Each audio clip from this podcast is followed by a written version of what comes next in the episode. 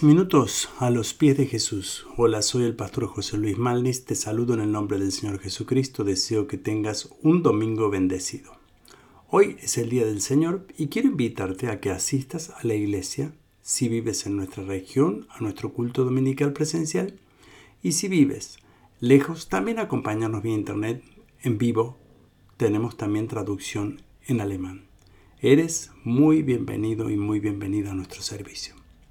Este domingo tenemos como predicador invitado al pastor David Chávez. Él ha titulado su prédica Los siete segundos más poderosos de tu vida, basada en el texto de Mateo 26, 69 al 75, el cual te quiero leer en este momento que dice.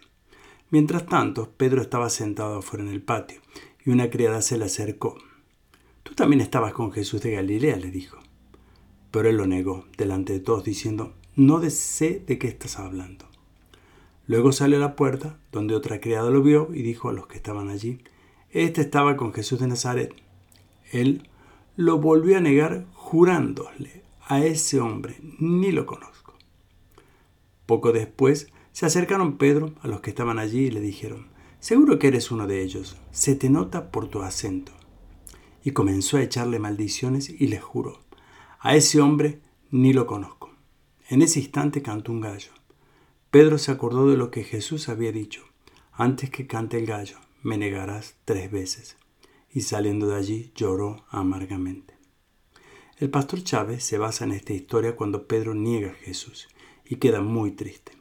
Pero la realidad es que Jesús, a pesar de esto, tenía un plan poderoso para la vida de Pedro, que sería desatar el primer avivamiento en Jerusalén. Este avivamiento sería el primer puntapié para el desarrollo y extensión de la iglesia en el mundo. No sé tú, que me estás escuchando, si en algún momento estuviste en la misma situación de Pedro, en donde negaste al Señor, pero sea como sea, hoy vas a aprender que Dios tiene un plan para tu vida. Podemos cometer errores en la vida, pero Dios es un Dios de oportunidades y cuando las da, las da en forma completa.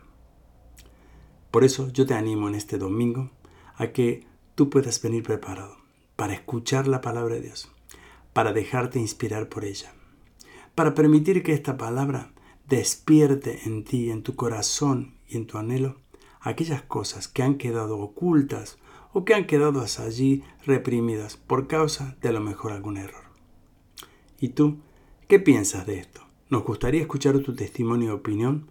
Nos los puedes dejar en iglesialatina.com y que tengas un día muy bendecido.